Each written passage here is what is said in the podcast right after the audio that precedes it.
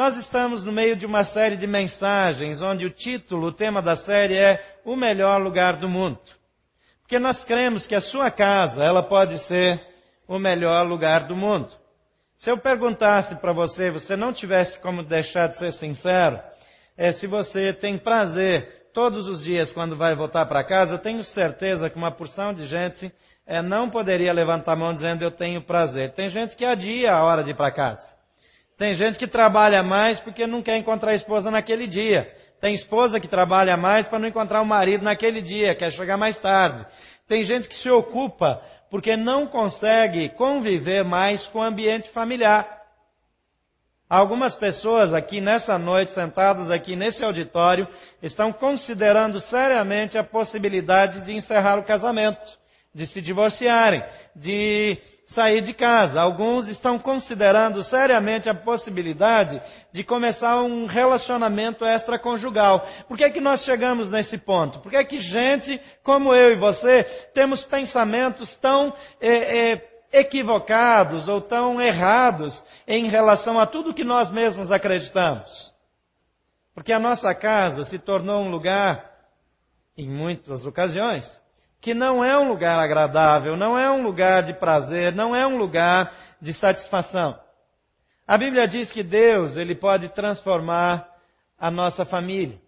Que Deus, Ele enviou seu Filho Jesus para que nós tivéssemos um tipo de vida que a Bíblia chama de vida abundante, vida feliz, vida com satisfação. Deus quer que a sua casa seja o melhor lugar do mundo. Mas aí você pode dizer, olha, não depende só de mim. Eu quero facilitar as coisas, mas a minha esposa, ela quer dificultar as coisas. Eu quero facilitar as coisas, mas o marido dificulta. Os filhos dificultam, os pais dificultam. Eu não sei qual é o problema que você vive. Mas eu sei que Deus quer da sua casa um lugar espetacular. Deus quer que você tenha saudade de casa. Deus quer que a volta para casa seja motivo de festa, de alegria. Que os seus filhos o recebam com a mesma alegria que o seu cachorro recebe quando você chega em casa. A nossa família precisa ser um lugar de amor, da graça de Deus, um ambiente saudável, um ambiente que vale a pena. Hoje eu quero falar sobre poder para superar. Uma das razões que a casa às vezes fica difícil é porque alguns de nós têm traumas, têm marcas, têm problemas, têm dificuldades na vida e não conseguem lidar bem com elas. Pessoas que sofreram abusos, gente que sofreu é, espancamentos, gente que se sentiu rejeitada na vida e que por alguma razão não conseguiu superar essa rejeição. É muito difícil encontrar uma pessoa nos nossos dias que não tenha sofrido algum nível de abuso na vida.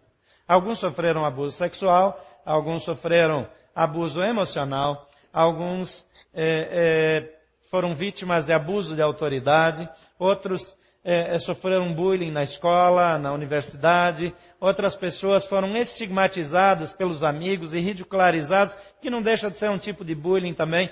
E, e quantas pessoas cresceram com problemas de autoestima, com problemas de autoimagem, é, com é, sentimentos de inadequação, gente que se sentiu nada, gente que cresceu com a sensação que nunca vai dar certo na vida. Agora você coloca essa pessoa dentro de um contexto familiar, agora ele não é mais a vítima do espancamento, ou do abuso sexual, ou do bullying. Agora ele está como chefe de família, como pai, como mãe, é, como marido, como esposa, e agora ele não consegue se livrar das marcas do passado. E isso impede que a família, que a casa, que o ambiente onde ele está se torne o melhor lugar do mundo. E aí, com, com todas essas é, dificuldades, então essa pessoa tende a cometer algum erro. Frequentemente esse erro é uma infidelidade conjugal, ou uma explosão de ira, ou um ato de violência. Eu não sei como você lida com seu passado, mas eu sei que Jesus Cristo morreu numa cruz para que o seu passado ficasse lá na cruz com Ele.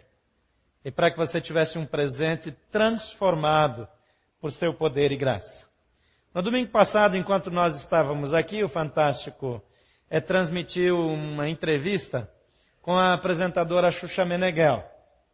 Uma mulher que ficou famosa, rica, mas que luta com seus traumas, com as suas dores, com as marcas é, que a vida lhe impôs e que decidiu finalmente trazer isso a público. Eu gostaria que você acompanhasse um pedaço dessa entrevista editada e você que ainda não viu durante a semana vai ver agora e você que já viu é, vai poder acompanhar e observar como gente como eu e você, gente normal, passa por dificuldades. Quando a Xuxa trouxe esse assunto à tona, os telefones é, das secretarias de direitos humanos, as delegacias de proteção à mulher, etc., etc., começaram a tocar sem parar, com gente denunciando abusos. Pessoas que foram encorajadas pelo depoimento dela. Os números são estarrecedores. Uma pesquisa simples no Google vai mostrar para você, esses números não param de crescer. Se eu fosse trazer os números de sexta-feira, eles já estão desatualizados, porque há tantas pessoas que sofreram. E quando alguém conhecido traz isso à tona, é sempre um estímulo para que outras pessoas também tomem coragem. Acompanhem uma parte dessa matéria. Quando me chamaram para fazer a campanha do Não Bate Eduque, que, é, que seria tentar mudar a cabeça das pessoas e descobrir que as crianças que estão na rua, 80% das crianças estão na rua se prostituindo, que a palavra não seria essa, porque elas não sabem nem o que elas estão fazendo na realidade, né? É, roubando, é, se drogando, sofrer algum tipo de abuso dentro de, da, da, dentro de casa, algum tipo de violência dentro de casa que fez com que ela saísse. E quando as pessoas começam a me falar sobre as histórias dessas crianças, que muitas vezes isso acontece dentro de casa, ou com o pai, ou com a mãe, ou com um tio, ou com o melhor amigo do pai, ou padrasto, que, ou seja, alguém muito conhecido dentro de casa que acabou abusando dessa criança sexualmente e ela resolve sair de casa, mas para ela poder comer, ela acaba fazendo isso nas ruas. Isso me faz, me dá um, um embrulho no estômago, porque eu, eu consigo não só me colocar no lugar delas, como eu abracei essas causas todas porque eu vivi isso na minha infância, na minha, na minha até minha adolescência, até meus 13, 13 anos de idade, foi a última vez. Eu, pelo fato de eu ser muito grande, eu chamar atenção, eu fui abusada. Então eu sei o que é, o que, que uma criança sente, sabe? A gente sente vergonha, a gente não quer falar sobre isso. A gente acha que a gente é culpada. A gente acha que. Eu sempre achei que eu, eu, eu estava fazendo alguma coisa, ou era minha roupa, ou era o meu. Era o que eu fazia que chamava atenção, porque não foi uma pessoa, foram algumas pessoas que fizeram isso. E em situações diferentes, em momentos diferentes da minha vida. Então, ao invés de eu falar para as pessoas, eu tinha vergonha, me calava, me sentia mal, me sentia suja, me sentia errada, me sentia. É... E se eu não tivesse uma mãe, se eu não tivesse o amor da minha mãe, eu teria ido embora, porque o medo a, de você viver ter aquelas sensações de novo, passar por tudo isso é muito grande. Só que eu não falei para minha mãe. Eu não, não, não, tinha essa coragem de falar. E que a maioria das crianças e os adolescentes passam por isso e não falam. Eu não me lembro direito, assim, é, eu sei que eu era muito nova. Eu me lembro do cheiro. Tinha cheiro de álcool, tinha cheiro de alguma coisa, e eu não sei quem foi. E depois aconteceram muitas vezes. Parou aos 13 anos, quando eu consegui fugir. Agora tem essas coisas que para mim me doem, me machucam, me, me, me dá. A palavra é essa, me dá vontade de vomitar. Quando eu.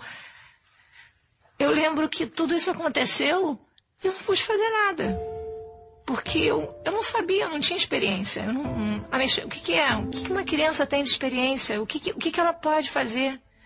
Eu tinha medo de falar para o meu pai e meu pai achar que era eu que estava fazendo isso, porque eu, uma das vezes aconteceu foi com o melhor amigo dele, que era que queria ser meu padrinho. Eu não podia falar para minha mãe porque uma das vezes também foi com o cara que ia casar com a minha avó, mãe dela. Então, é, é, errado era eu. Eu não tinha experiência, eu não sabia o que, que era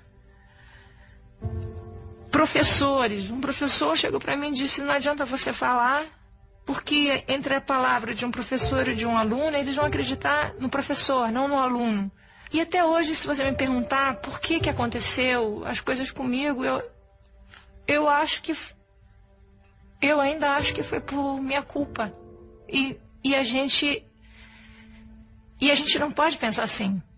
Porque a criança não, não tem culpa. A criança não sabe o cara, o, o adulto, o homem, a mulher, a pessoa que faz isso numa criança sabe. Mas a criança não. Talvez eles deveriam ter notado que quando eu não estava falando muito, eu que sou de falar demais, é porque estava acontecendo uma coisa comigo. Mas na inocência da minha mãe, que casou tão nova e com cinco filhos sem babá, ela não reparou que eu que falava muito e em alguns momentos eu me calava. Por que, que você acha que de repente eu não. Eu não consigo ficar, sei lá, casar ou ficar muito tempo com uma pessoa? Me, me... Deve ter uma explicação, né? Quem sabe não deve ser tudo isso que eu vivi. O fato de eu me achar horrível, de eu me achar feia, as pessoas falam, ah, é bonita, não, não sou, não sou. Deve ter ali a, a ferida ali, Eu não sei como você reagiria. E eu não sei como você que passou por isso reagiu. Eu não sei que tipo de emoções um depoimento como esse desperta em você. Mas eu queria dizer uma coisa para você que é pai, você que vai ser pai daqui a alguns dias.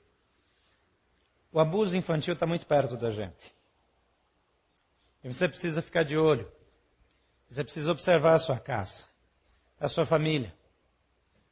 Eu conheço uma pessoa que já tinha um filho e casou com um homem que, quando ela viu, esse homem não estava abusando do, do filho dela, mas do filho deles, que eles haviam tido juntos. Um bebê. Dentro da minha casa, meu pai colocou uma pessoa para dormir no mesmo quarto que eu na minha infância. E algumas vezes ele tentou abusar sexualmente de mim. Eu me defendi como pude a minha reação foi um pouco diferente. Também não contei para os meus pais, não tinha coragem. Mas isso está tão mais perto da gente do que a gente imagina. Poderia ter tido um outro desfecho, poderia ter tido outro desdobramento. Talvez você sofreu abuso na escola, bullying, perseguição, é, críticas, é, agressões físicas. Agora, talvez tenha alguma coisa assim na sua casa, você vê alguma mudança no seu filho, começa a fazer perguntas.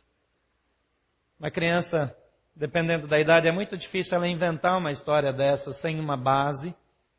Alguns pais tendem a não acreditar quando os filhos contam uma história, dizem, ah, isso é fantasia, está é, tá mentindo. Cria um ambiente onde seu filho possa falar com você. Tenha muito cuidado. Tenha muito cuidado para onde seus filhos vão dormir, quem é que vai dormir com seus filhos. Uma criança abusada, ela passa a ter comportamentos diferenciados. Nós estamos apoiando um orfanato num determinado lugar do Brasil, onde mais de 75, 80, 80 e poucos por cento das crianças que estão ali foram abusadas. E é impressionante como aquelas crianças abusadas que passaram por aquele trauma, elas, algumas delas levantam à noite no quarto e vão mexer nas outras crianças. Quer dizer, a criança que foi abusada agora ela se torna também alguém preso àquele hábito porque ela, ela não aprendeu outra coisa. Crianças que foram vendidas por uma lata de sardinha. Um pai que vendeu o seu menino quase bebê para um homem por 20 reais. Agora, as nossas histórias, elas não são diferentes. Nós crescemos em outros ambientes, com outro nível social, com, com pais com formação, com educação, mas passamos por problemas que também nos marcaram. E quando essas marcas, elas passam a ser perenes na nossa vida, então isso influencia o casamento, influencia ah, o nosso relacionamento com os filhos, a maneira como nós reagimos, a maneira como a mãe e o pai julgam os seus filhos, às vezes tem a ver com o seu histórico de vida. E como tornar a nossa casa o melhor lugar do mundo? Quando no meu coração há dor, há prisões, há feridas. Eu e você não somos inferiores a ninguém quando passamos por algum tipo de abuso. O que importa é como nós reagimos a esse abuso. A maneira como nós processamos esses acontecimentos e o que nós decidimos fazer com isso. Nós podemos guardar isso no nosso coração por toda a vida e, e, e sempre temos pensamentos errados acerca das outras pessoas. Nós podemos nos tornar pessoas pequenas e, e, e, medíocres nas nossas opções, ou então pessoas com necessidade de vencer para provar para os outros que nós somos capazes de alguma coisa. Mas para que a nossa casa seja o melhor lugar do mundo, eu preciso ser curado. Deus quer curar você. A presença de Jesus cura todas as feridas e Jesus está aqui nessa noite. E porque Jesus está entre nós, não há nenhum motivo para que você continue vivendo de alguma forma presa ao seu histórico de vida. É provável que quase ninguém aqui nessa noite não tenha passado é, é, é, por algum tipo de abuso. Alguns de nós tiveram a bênção de ter pais presentes, cujo relacionamento com eles foi terapêutico. Eu gostaria de compartilhar com vocês acerca da história de uma mulher lá do Velho Testamento, o nome dela é Lia. Lia tinha algumas dificuldades. Ela tinha uma irmã linda demais perto dela. E os os homens, os rapazes, se interessavam aparentemente mais pela irmã do que por ela. A irmã dela, Raquel, a Bíblia diz que ela era perfeita fisicamente, linda. E sobre Lia tem várias descrições que ela tinha, a NVI diz que ela tinha olhos eh, singelos ou olhos meigos, a versão inglesa mais comum diz que ela tinha olhos adoecidos. A opinião geral dos estudiosos é que ela tinha um problema de estrabismo. E numa época em que só os olhos eram o cartão de visita das mulheres, ela ficava em desvantagem em relação à sua irmã. E a Bíblia diz que Jacó chegou na casa de Labão, o pai delas, e se interessou por Raquel, a mais nova. E ele fez uma proposta para o seu tio, na verdade, parente da mãe dele, né? E ele falou, olha, eu vou trabalhar sete anos para poder casar com ela. Ele falou, é melhor eu dar ela para você do que para um estranho. Então, negócio fechado. Você trabalha sete anos, você casa com ela. Ele trabalhou sete anos. E aí ele foi lá cobrar, ele disse, olha, eu já cumpri a minha parte, agora eu quero a minha esposa. Ele falou, não, tá certo, você tem direito. É agora, vamos marcar, marcou uma festa, chamou os vizinhos, chamou o povoado, fez uma festa, fizeram festa o dia inteiro. Quando chegou a noite, ele mandou entregar a filha para ele, para ir lá para a tenda dele e ter a noite de núpcias. Só que ele mandou a filha errada. Naquela época não tinha luz elétrica, imagina só. No casamento, a mulher vestia, cobria tudo com um véu aqui, nem os olhos apareciam mais, não tinha mais nada. Agora imagina a situação dessa mulher, que passa sua noite de núpcias, ouvindo o marido chamá-la pelo nome da irmã. Você acha que ela dormiu alguma coisa aquela noite? Ela deve ter passado a madrugada inteira pensando como é que vai ser de manhã, como é que vai ser de manhã. E quando ele descobrir, como é que vai ser esse negócio? Só que amanhã chegou. Essa mulher passou uma vida de rejeição, de sofrimento, de dor. E na vida dela eu vejo algumas marcas da rejeição, algumas uh, características. Se você quiser, dê uma olhada em Gênesis 29, de 17 em diante, você vai ver a história dela condensada. Mas Lia, ela sofreu discriminações por causa da sua aparência. O texto diz que Lia tinha os olhos meigos, a NVI foi meiga com ela. Mas Raquel era bonita e atraente, Gênesis 29, 17. De vez em quando, principalmente para uma mulher, para uma menina que ainda está em formação, andar com uma menina muito mais bonita que ela, não tem problema. Agora, se todas as vezes que ela sair, ela sai com aquela menina que rouba toda a atenção, isso pode causar um problema. Lia já tinha esse problema desde a infância. Ela não escolheu como ela seria. Mas ela tinha uma irmã bonita demais para andar perto dela, que sempre chamava atenção, que sempre se destacava. Em segundo lugar, é, é, frequentemente a sua autoestima era ferida. Quando Jacó chegou, chegou alguém. Era um potencial, duas moças solteiras. Um evento na vida das mulheres daquela época era o casamento. Depois ter filhos. Elas eram educadas assim. Muito diferente de hoje. Hoje cresce cada vez mais o número de mulheres que decidem nunca se casar. As mulheres estão começando a descobrir a verdade sobre os homens, está ficando difícil para a gente. Na verdade, eu não concordo com o que eu acabei de falar, tá? Só para ficar claro. Deus nos fez para o relacionamento. Agora, eu não dependo do relacionamento para ser feliz. É o meu relacionamento com Deus que determina quem eu sou. Agora, essa é, mulher aqui, ela tem a sua autoestima ferida. Lá em 29, 18, diz que como Jacó gostava muito de Raquel, ele disse, trabalharei sete anos em troca de Raquel, sua filha mais nova. Agora eu queria que você entrasse na cabeça de Lia. Ela está solteira, ninguém nunca pediu ela em casamento, ela não, não recebe nenhuma proposta, o pai está louco para que ela case, começa a achar que ela está passando da idade, porque as meninas já casavam com uns 14 anos naquela época, e ela está ali passando e amadurecendo, né? E nada, e não aparece ninguém. Agora a irmã, quando aparece alguém que vale a pena, ele olha para quem? Para ela. Já teve alguém na sua vida que todas as atenções, tudo é para aquela pessoa e nunca é para você? Isso começa a causar um, uma crise de autoestima violenta. E isso provavelmente aconteceu com Lia. Em terceiro lugar, a intervenção paterna. Até a tentativa de proteção do pai estimula a rejeição e não atenua. Imagina só, o pai embrulha a noiva errada e entrega. Na cabeça do pai, o único jeito de casar a pobrezinha era enganando o noivo.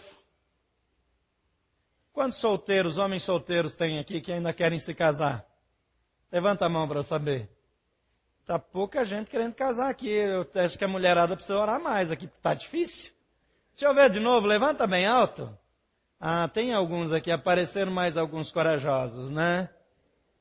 Imagina você, você escolhe você se apaixona, aí você casa e descobre que casou com a mulher errada. É impensável em nossos dias. Impensável. Agora imagina ela.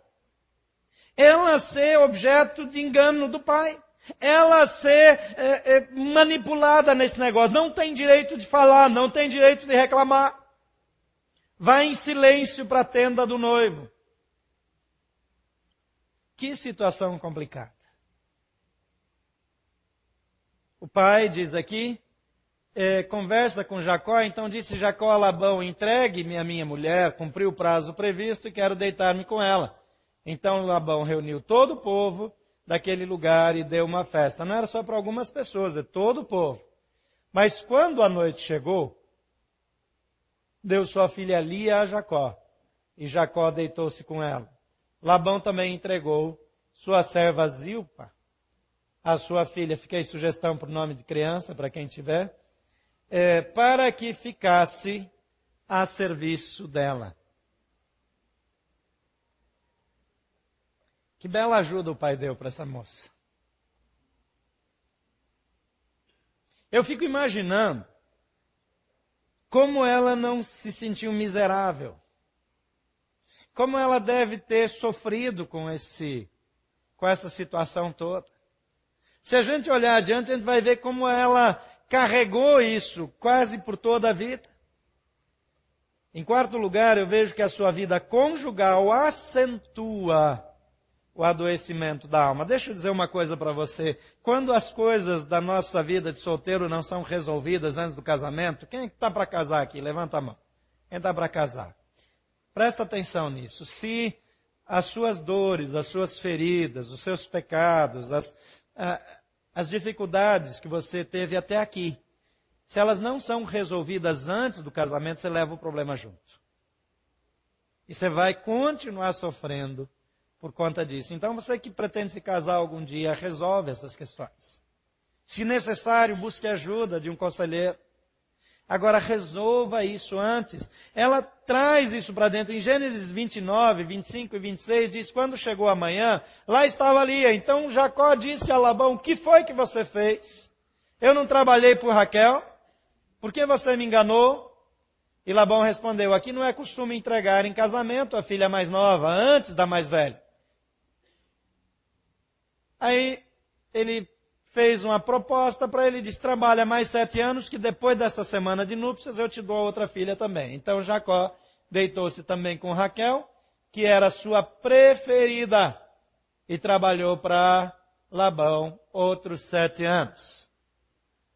Agora ela que se sentia provavelmente a menos amada em casa, é a menos amada pelo marido. Naquela época, ah, era um tempo normal de, de, de poligamia, eh, devido às guerras, os homens morriam com mais frequência, então era comum eh, os homens terem mais de uma esposa, eh, no intuito de manter a, a nação viva, para ter mais filhos, etc., porque os homens aqui iam à guerra e as mulheres não. Então, naturalmente, a população feminina crescia mais, e não tinha marido para todas as esposas, então elas faziam vista grossa e dividiam o marido com as outras. Em algumas culturas é, orientais ainda é assim até os dias de hoje.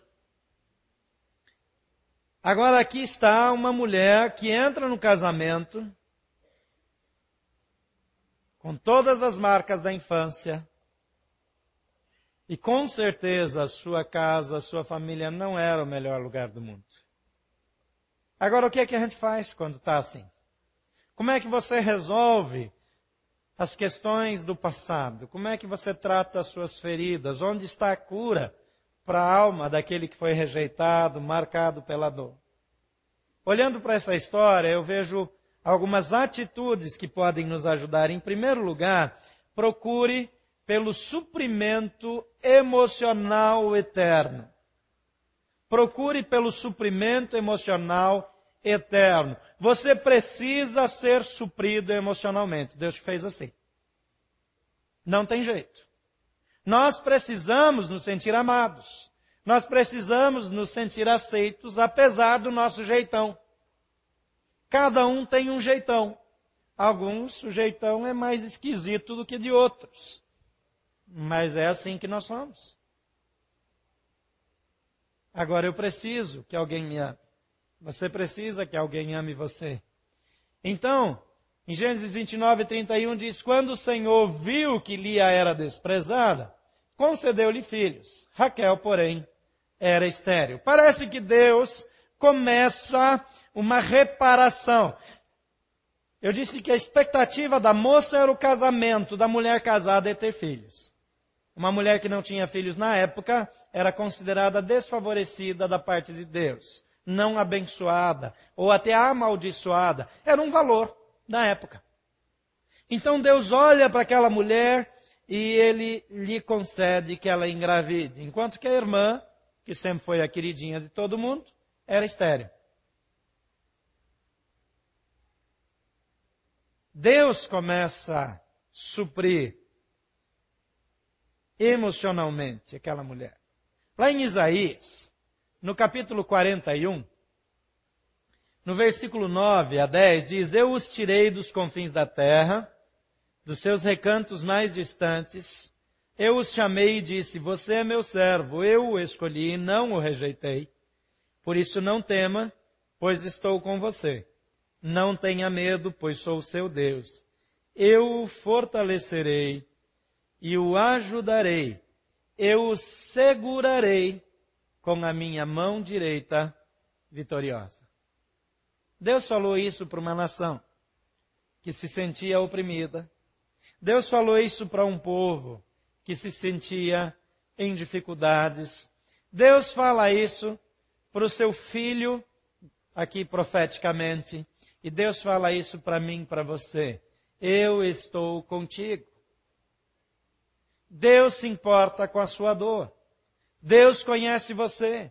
Deus conhece o seu histórico. Ele estava lá quando você sofreu, ele estava lá quando você foi ferido, ele estava lá e ele quer ajudá-lo. Então, procure pelo suprimento emocional eterno. Em segundo lugar, avalie e redefina a sua escala de valores. Às vezes nós achamos que para alguém nos valorizar precisa fazer determinadas coisas. Algumas pessoas acham que tem que gastar muito dinheiro com elas para se elas são importantes. Depende tudo da formação. Agora veja, Lia tinha uma escala de valores equivocada. Aqui no capítulo 29, 32 a 34 diz que Lia engravidou, deu à luz um filho e deu-lhe o nome de Ruben, pois dizia: "O Senhor viu a minha infelicidade Agora certamente o meu marido me amará. Lia engravidou de novo, e quando deu à luz outro filho, disse, porque o Senhor ouviu que eu sou desprezada, deu-me também este.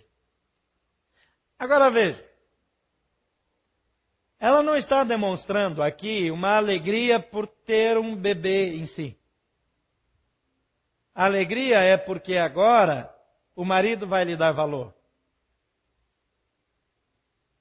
Deus lhe deu um bem mais precioso do que o apreço do seu marido.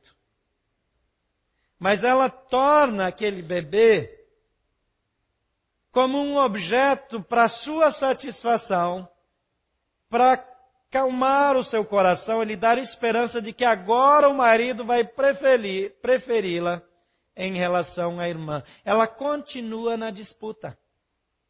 Ela continua lutando para ter o seu reconhecimento. Ela continua presa ao seu trauma, ao seu sentimento de inferioridade em relação a Raquel.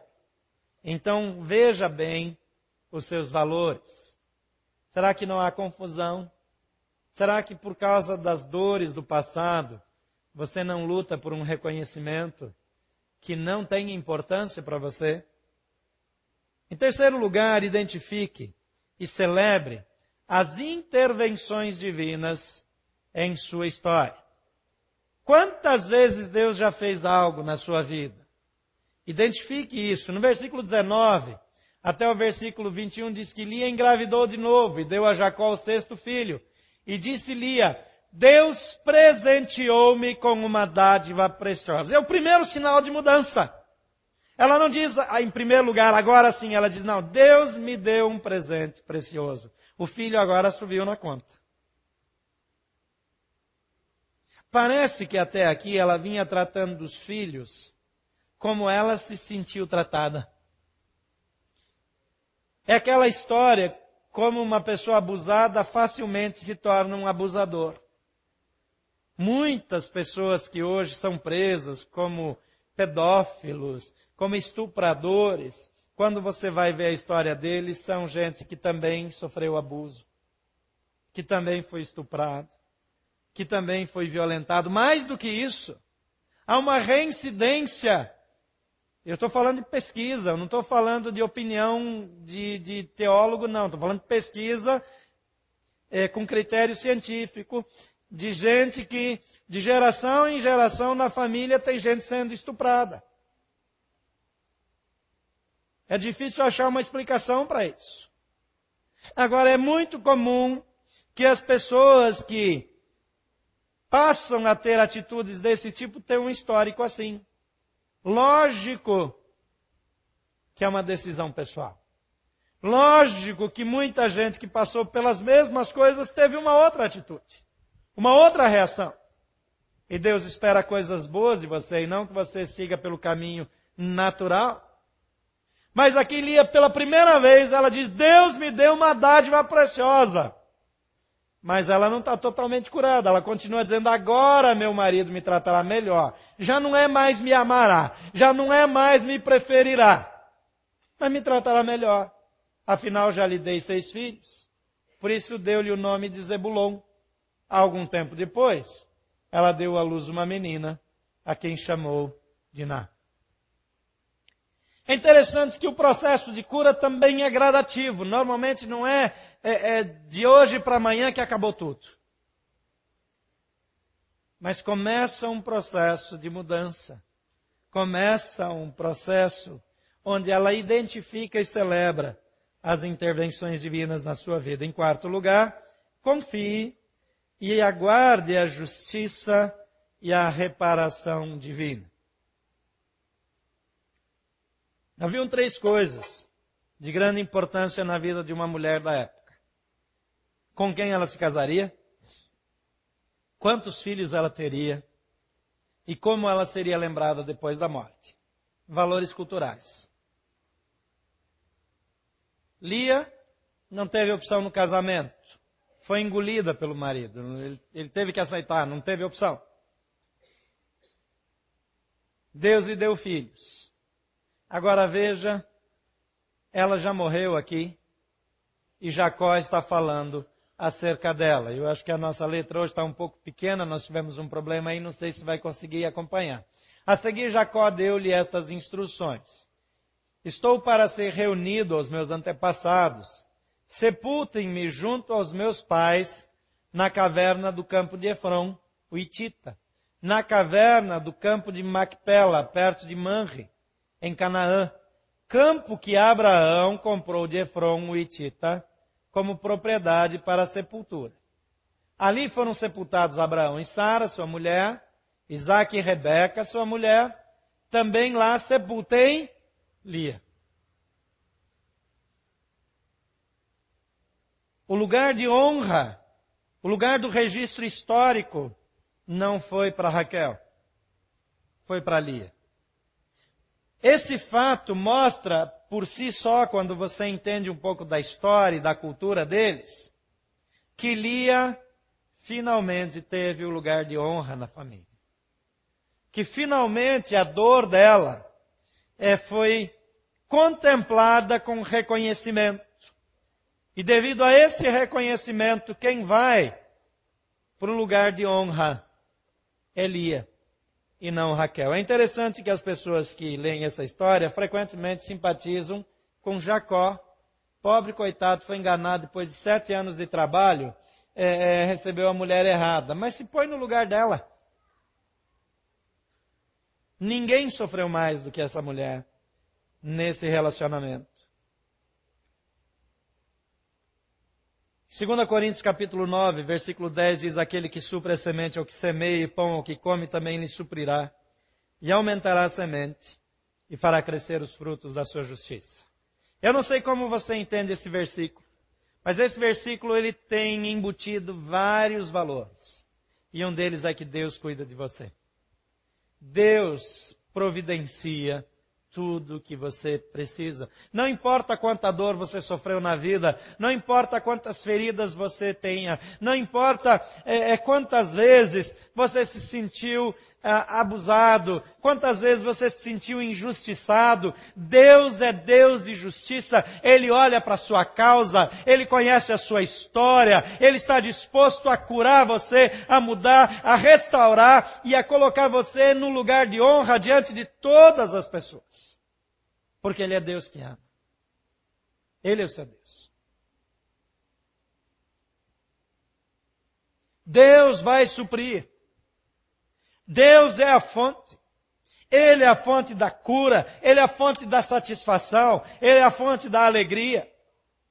Então olha para Ele. Em Filipenses 4, versículo 19 diz, o meu Deus suprirá todas as necessidades de vocês de acordo com as suas gloriosas riquezas em Cristo Jesus. O que é que você mais precisa hoje?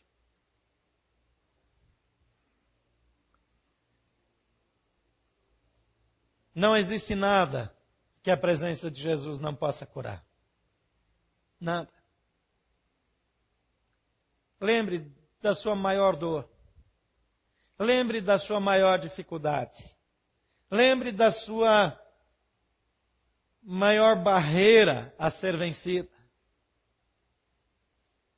E repita comigo agora, diga: não há nada que a presença de Jesus não possa curar. E eu quero lembrá-lo mais uma vez: Jesus está aqui. Ele está entre nós. A presença de Jesus torna uma pessoa agressiva numa pessoa dócil, torna uma pessoa irritadiça numa pessoa controlada, numa pessoa equilibrada. A presença de Jesus torna um marido rancoroso num marido amoroso. Uma esposa ferida numa esposa curada, amorosa. Pais ausentes, distantes, em pais amorosos e pais presentes. Porque Jesus Cristo, Ele transforma o homem de dentro para fora.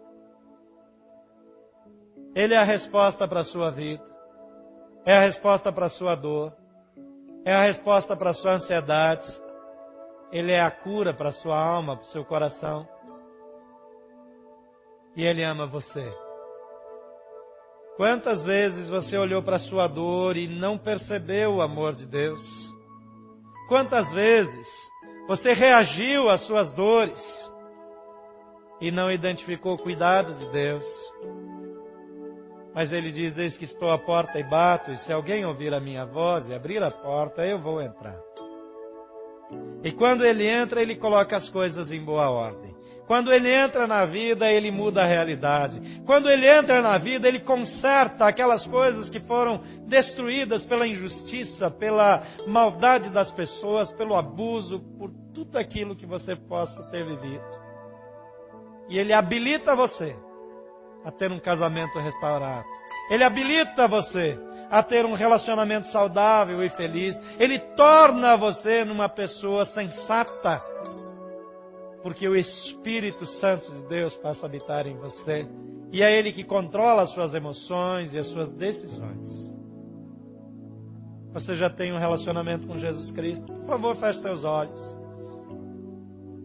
A Bíblia diz que quando eu creio que Jesus Cristo é Senhor, e eu declaro isso com a minha boca, verbalmente. E quando eu, no meu coração, eu, eu permito que exista uma convicção que Ele é o Filho de Deus que morreu por mim. Eu sou salvo. Eu sou salvo da minha história. Sou salvo das minhas marcas. Eu sou salvo do meu passado. Sou salvo de ser controlado por emoções pecaminosas.